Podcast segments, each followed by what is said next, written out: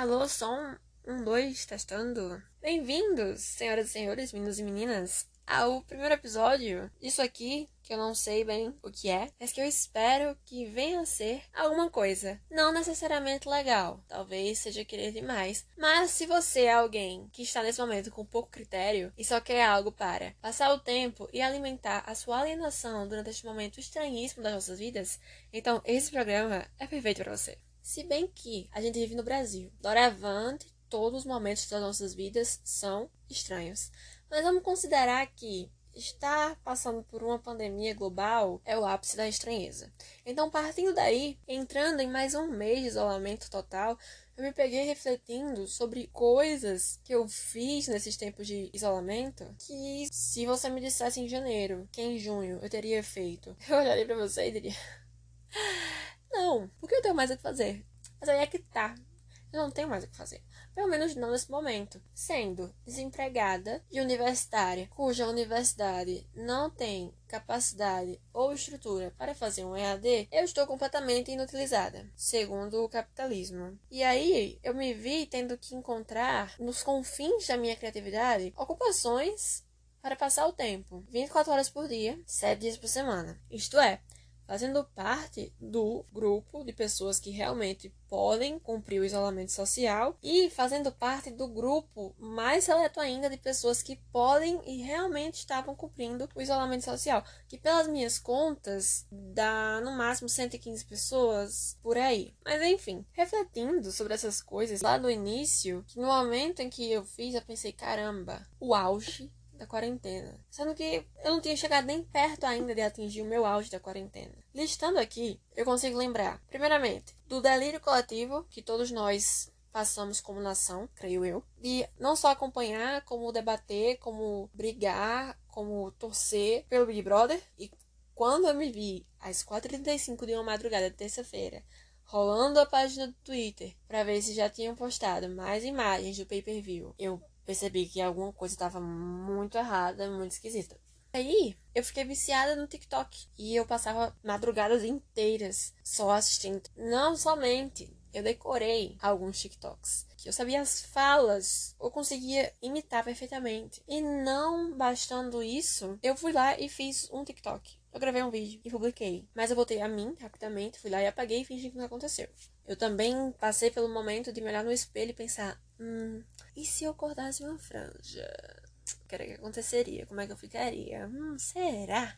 Acho que esse surto durou mais ou menos uma semana. Felizmente eu não cheguei a encostar numa tesoura. Mas eu liguei pra minha psicóloga, a gente conversou e ficou tudo bem. Passou, não cortei a minha franja. Aí teve aquela vez também em que eu li um livro de autoajuda. Quando eu me vi lendo um livro de autoajuda do Augusto Cury, eu pensei, cacete. É isto. É este o auge. Daqui não tem mais nenhum lugar para chegar. Só que não, porque depois de ler o livro de autoajuda, eu li Crepúsculo. Sim, no auge dos meus 21 anos, eu sentei e li Crepúsculo. Eu imagino que metade da minha audiência pode estar pensando agora, por que tu leu Crepúsculo? Enquanto a outra metade tá pensando, só leu Crepúsculo agora?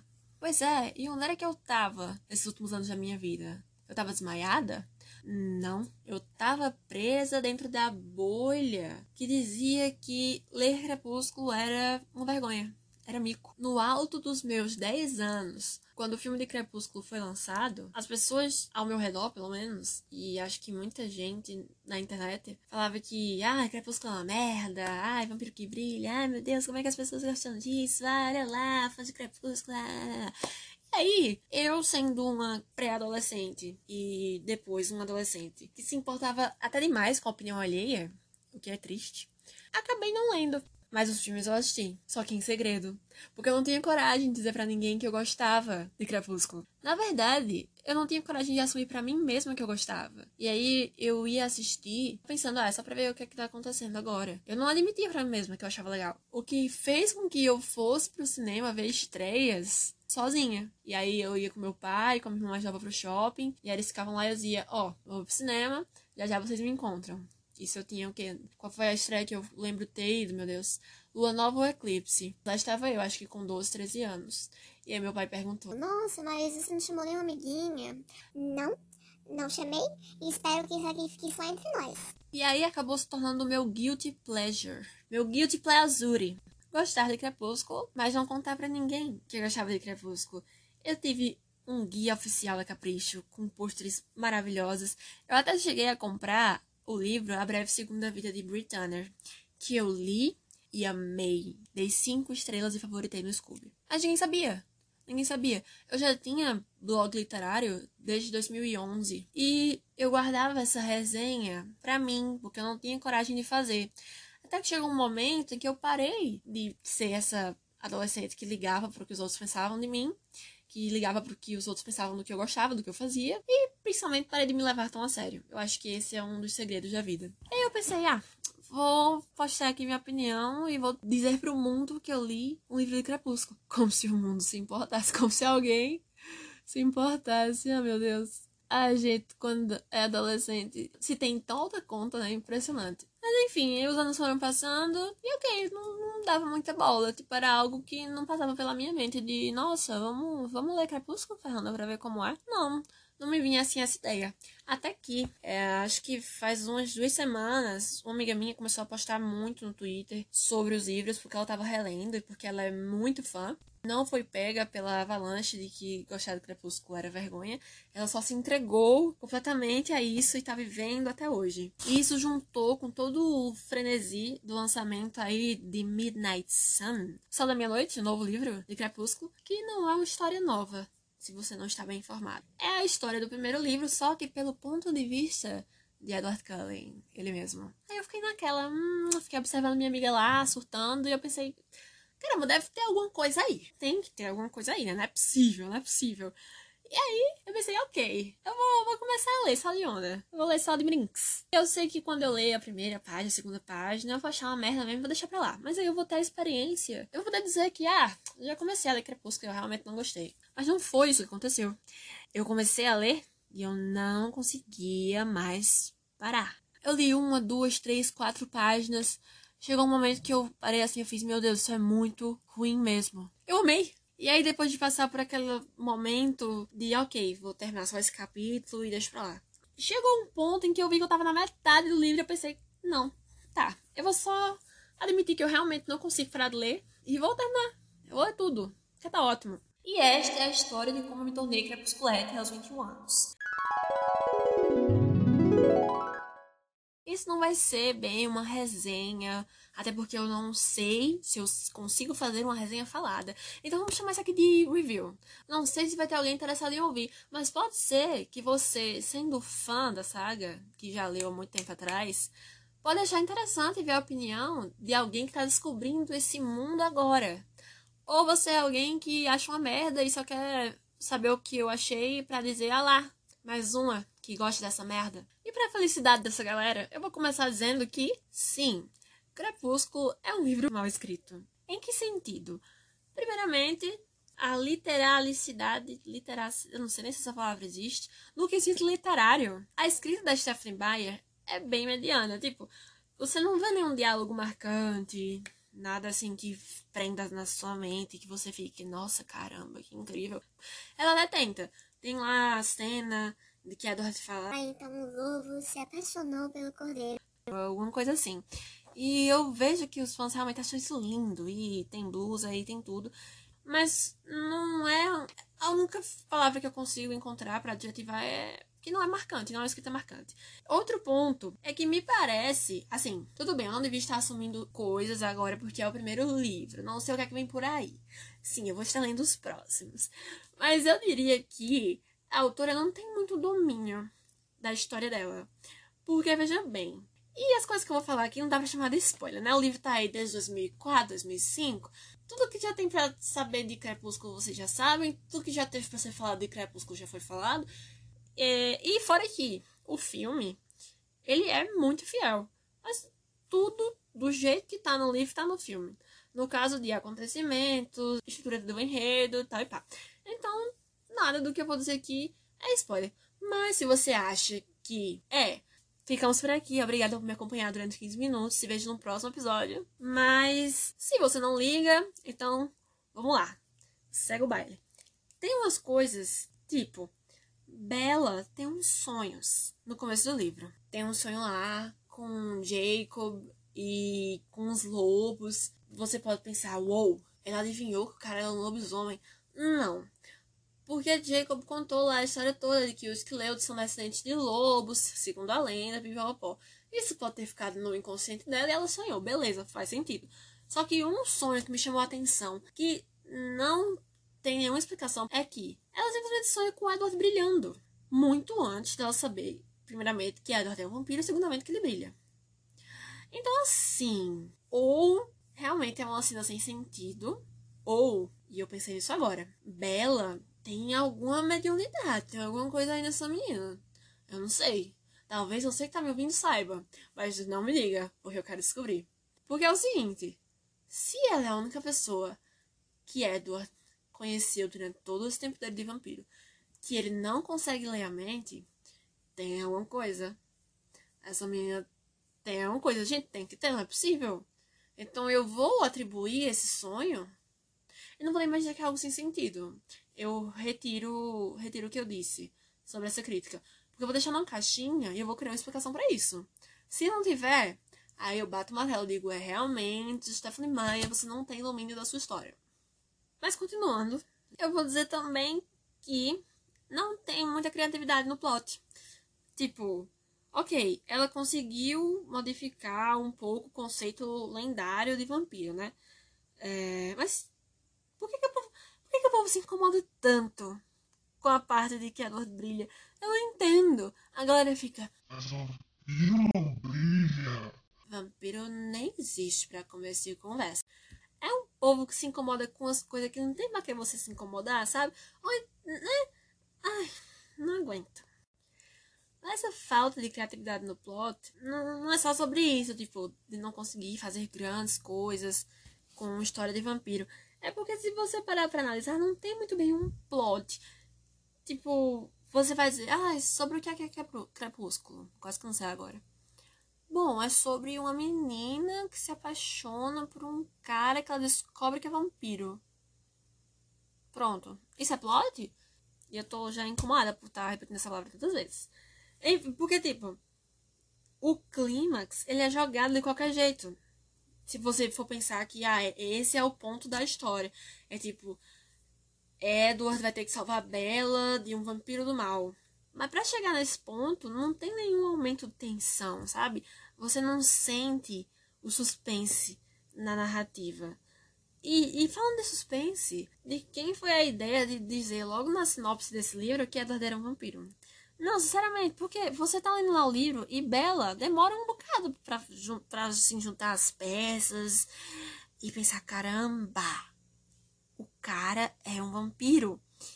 Mas tira totalmente a graça quando você vai ler você já tem a informação.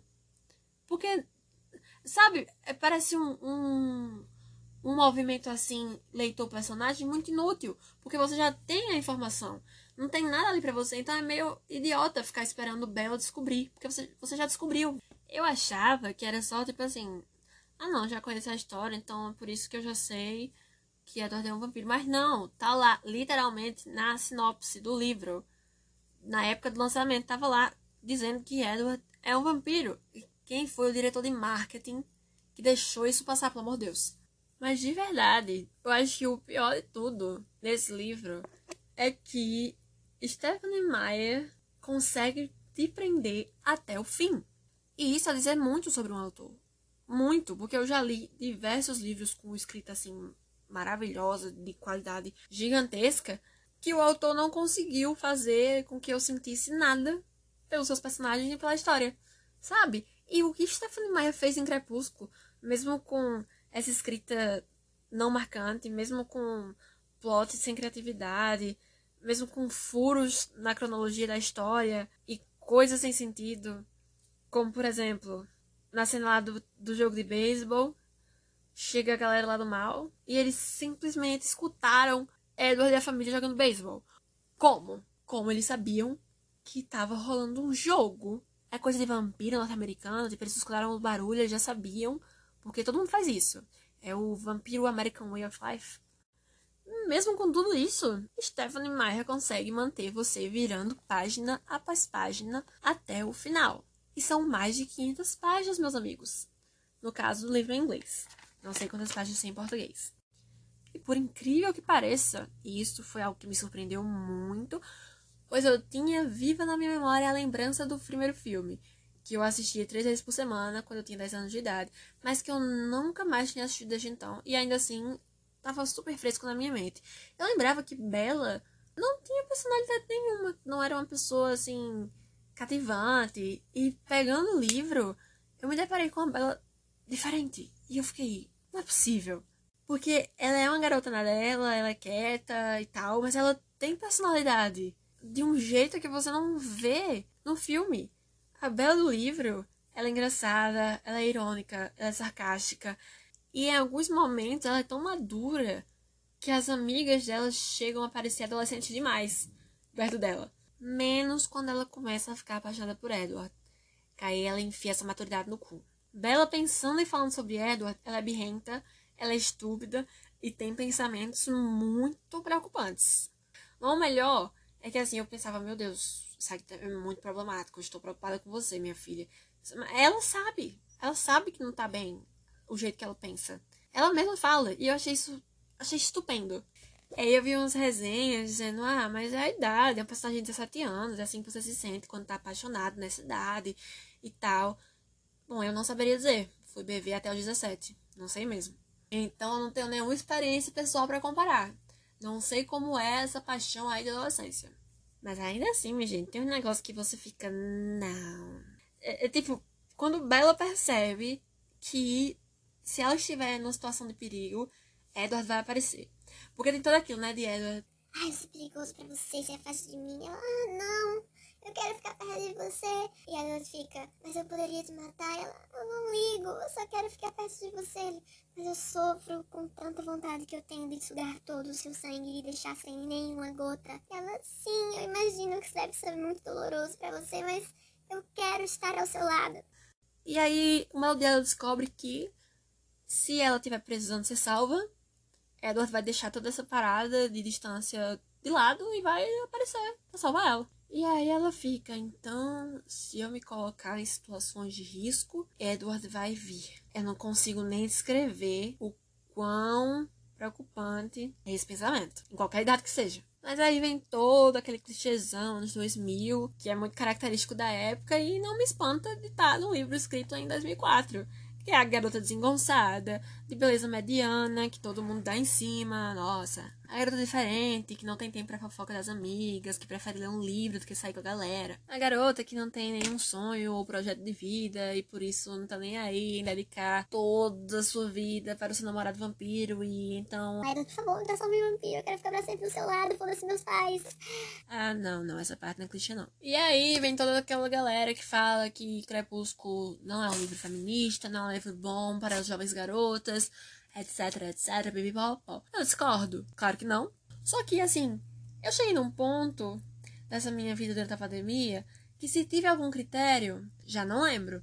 Tudo que eu quero é me alienar, apenas. E se eu dissesse que durante a leitura eu me preocupei ativamente com essas coisas, eu estaria mentindo. Porque a verdade é que Crepúsculo é muito divertido. É divertido demais. Ele tem alguma coisa, eu não consigo explicar. É um charme não sei. É um negócio que você tá ali e você tá achando legal. É o famoso é ruim, mas é bom. E aí eu acho que uma das razões para isso pode ser Edward Cullen. Véi, o bicho é muito carismático. Ele é muito falante, ao contrário do filme. Ele realmente parece um adolescente normal. Na verdade, ele e Bella, os dois, eles. As coisas fluem, as conversas se desenrolam de um jeito que é perfeitamente natural. Ao contrário do filme. O filme me deu dor física mas eu vou deixar para fazer o comentário dele no final. E como Bela, farei o favor de salientar, o bicho é muito bonito. Ela compara ele com um deus grego, ela compara ele com um anjo, porque pelo visto essa é a única característica dele, ser bonito. Assim, pelo menos pra Bela, né? Porque é a única coisa que ela fala. E aí foi de onde eu teria a minha conclusão de que essa paixão tão intensa, esse negócio tão forte entre eles dois, que atraem um pelo outro, e ah, essas juras de amor eterno, não sei o que, não sei o que. Veja bem, é porque cada um vê o outro de forma misteriosa. Bela vê o cara, que é um vampiro. Dá pra ser mais misterioso do que isso? Não dá. E Edward vê aquela garota que é a única pessoa em mais de 100 anos que ele tá andando sobre essa terra que ele não consegue ler o que ela pensa. Então ele fica assim, encucado. Que não ficaria, tipo, você tá lá acostumado, todo mundo que você encontra você consegue saber o que ela tá pensando. E aí tem essa menina totalmente normal que a mente dela tá bloqueada. Eu ia ficar, oxi, querendo entender, né? E aí eu concluí, é, é isso. E mesmo assim, nem isso eu acho que explica o fato de que Edward é um ser ancião que não tem a sabedoria digna de um ser ancião. O que eu quero dizer com isso? Um vampiro é um ser lendário que você espera que tenha esse ar, né, de quem já viveu muito, esse ar de quem já viu muita coisa da vida, como qualquer ser imortal que a gente conhece da literatura fantástica.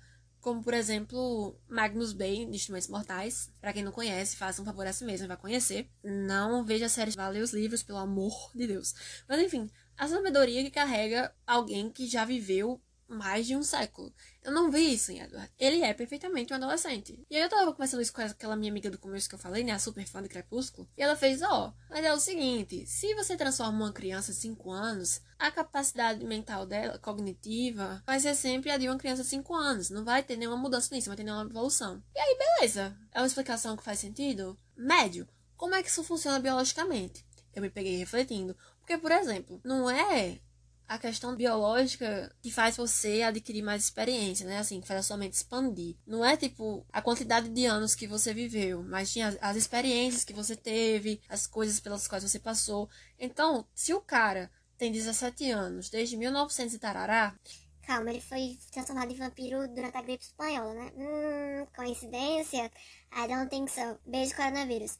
Ele tem muito tempo de vida, muitas coisas que ele aprendeu e tal e tal. E mesmo assim, ele não amadureceu, né? É um negócio meio troncho. E se você for pegar a explicação da minha amiga de que ai, a mente para de evoluir conforme a idade, a mente fica na maturidade daquela idade, então toda a biologia por trás do vampirismo da Stephanie Meyer não faz o menor sentido, porque uma coisa que sempre me deixou assim na dúvida. Na época dos filmes, né? Tipo, Edward é um vampiro, beleza, é um ser imortal, beleza.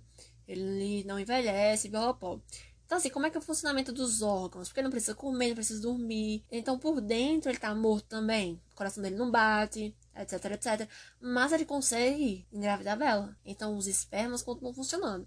Como? Eu, eu não sei se eu tô deixando passar alguma coisa, se eu não sou inteligente o suficiente. Mas é aquela coisa, eu acho que o lance de Crepúsculo, essencial é você não pensar demais. Não pensa demais, não se pergunta demais, só vai. Só vai, aproveita, se diverte, não, não faz reflexões, não tenta entender a fundo esse mundo. Porque realmente, se você tentar entender demais, você não vai gostar. É verdade. E por isso eu nem perdi muito tempo analisando o fato de que lá pelo final do livro, o pai de Bella simplesmente deixa a menina de 17 anos sair no meio da noite, dirigindo o carro, totalmente transtornada, triste, revoltada com a vida, e deixa ela ir embora. E se eu parasse pra analisar coisas desse tipo, o livro não ia ter a graça que teve. E aí depois que eu terminei de ler, eu fui ver o filme. O que, que, acontece? Como eu disse, eu não assisti esse filme desde que eu tinha 10 anos de idade. Mas ele tava muito fresco na minha memória. Menos o quão ruim é. É ruim demais! Meu Deus do céu, eu quase morri de cringe, juro pra vocês. As atuações são horríveis. E eu só consegui lembrar o tempo todo daquele vídeo de Felipe Neto. Quem viveu sabe. Quando ele fazia o canal lá Não Faz Sentido e ele tinha um vídeo só pra falar mal do Crepúsculo, que ele imitava Edward e Bella. Eu só consegui pensar em quão bem ele conseguiu imitar. Ficou perfeito. Ficou igual. Eu só me vinha isso na cabeça sei lá, parece que eles estão o tempo todo desconfortáveis e é um desconforto tão grande que você assistindo, você se sente desconfortável. Não tem naturalidade na coisa, é impressionante. Quando eu falei que, tipo, o livro e o filme são iguais, o filme foi muito fiel. Uma coisa, uma coisa o filme não conseguiu pegar e destruiu tudo, que foi a essência da fluidez da história. Se eu fosse a Stephanie Meyer, eu ficaria, mas o que é que vocês fizeram com o meu livro? Porque por mais que os acontecimentos sejam iguais, tem até falas que são tiradas do livro direto pro filme. Não muda nada. Você sente que tem um negócio errado, sabe? Tá igual, mas não tá. Tá fiel, mas não tá. E não apenas isso, não apenas essa falta de fluidez, mas umas coisinhas aqui, outras ali, que se você for pensar assim no geral, não importa muito, beleza. Todo filme vai tirar, vai mudar certas coisas do livro. Mas eu fiquei especialmente sentindo falta de um detalhe, que é quando Bella vai pela primeira vez na casa dos Cullens, e aí Edward vai levando ela para o escritório de Carlyle, e eles passam assim na escada por uma cruz de madeira enorme. No filme, essa cruz tá lá, só que ninguém fala dela, ela tá bem assim no cantinho da tela, se você prestar atenção. Eles colocaram no lugar um quadro com um monte de chapéu de formatura, né? E aí eles falam sobre isso, mas no livro é só a cruz. E aí Edward conta que essa cruz era do pai de Carlyle do século XVI, que o cara era um vigário e um cristão assim fervoroso, bem extremista mesmo. E, véi, pensa, Carlyle era filho de um vigário e descobriu que existiam criaturas que são anticristo e não só isso, mas ele foi transformado num vampiro e pensar em toda essa luta interna que deve ter sido, tudo o que deve ter se passado pela cabeça dele, né? Porque tem essa coisa, o vampiro, a, a lenda original do vampiro tem essa oposição, né? Tipo, vampiro não pode entrar na igreja, crucifixo, etc, etc, Deus, o diabo, enfim, não tô sabendo explicar muito bem, mas você entendeu. E caramba, Carlyle já é um personagem que eu acho massa. Sabendo isso da história dele, eu leria um livro só sobre isso. Um livro que se passasse lá no século XVI, contando a vida de Carlyle na paróquia, lá do pai dele e tal e pá, até ele ser transformado em vampiro e os dias em seguida lá da transformação. Velho, eu leria demais. Muito, muito massa. E me deu pena não ter aparecido isso no filme, porque é uma informação sensacional. Outra coisa também, que é um gancho pro próximo livro, que assim, vou dar meu braço a torcer. Eu falei que o livro é mal escrito, que parecia que a Stephanie Meyer não tinha controle sobre a sua história, mas esse ganchozinho, que vai dar uma puxada pra Lua Nova, se eu tô lembrada bem dos filmes, eu achei muito massa, porque ela colocou ali como que não queria nada. Que é quando eles chegam lá no escritório de Carlyle, tem uma tapeçaria, uma pintura, não sei. E são os Volturi. Porque Carlyle passou um tempo com a galera lá. Viveu com eles na Itália, antes de ele decidir ir pra América do Norte e levar essa vida vegetariana. E eu achei isso muito massa. Porque no filme ninguém fala de Volturi. Mas no livro já tá lá o nome dos caras. Caius, Aro, eu não lembro do outro. E é um gancho legal, né? É realmente dá uma consistência a mais para essa história. E aí a gente já pode ver um plot pra Lua Nova. Inclusive, comprei o livro físico. Sim, não bastou eu ler Crepúsculo e gostar de Crepúsculo. Eu tive que comprar para ter o prazer, assim, de ver o livro na minha mão. Mentira, foi porque eu não achei em e-book. Eu tive que comprar mesmo, mas foda-se, velho. O livro é bonito demais. Espero que eu goste. Espero que eu goste mais do que passe raiva importante para valer o dinheiro e o tempo lendo. E também tô ansiosa para ler Midnight Sun, é óbvio, porque é Crepúsculo narrado sob o ponto de vista de Edward. E Edward, ele, é muito, ele é muito charmoso, ele tem um negócio, sabe? Sabe assim, Bela, eu não te entendo, eu não entendo os pensamentos problemáticos, mas eu, eu entendo esse imã. E o meu veredito para esse livro de escrita duvidosa e personagens problemáticos foi incríveis três estrelas.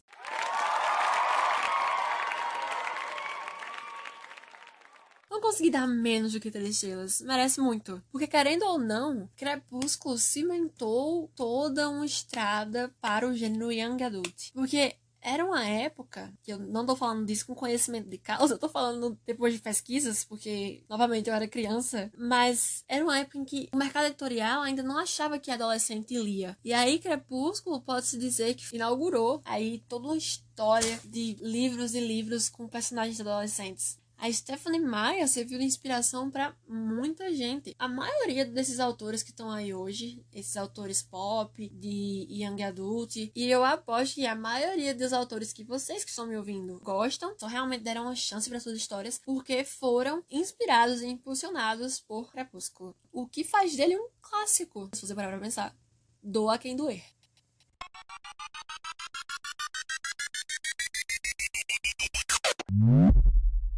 É isso, galera. Espero que tenham gostado. Se não tiverem gostado, tudo bem. Fazer o quê? No próximo episódio, eu vou estar fazendo um review mais recente, espero, dele mesmo. A Cantiga dos Pássaros e das Serpentes. Novo livro de Jogos Vorazes.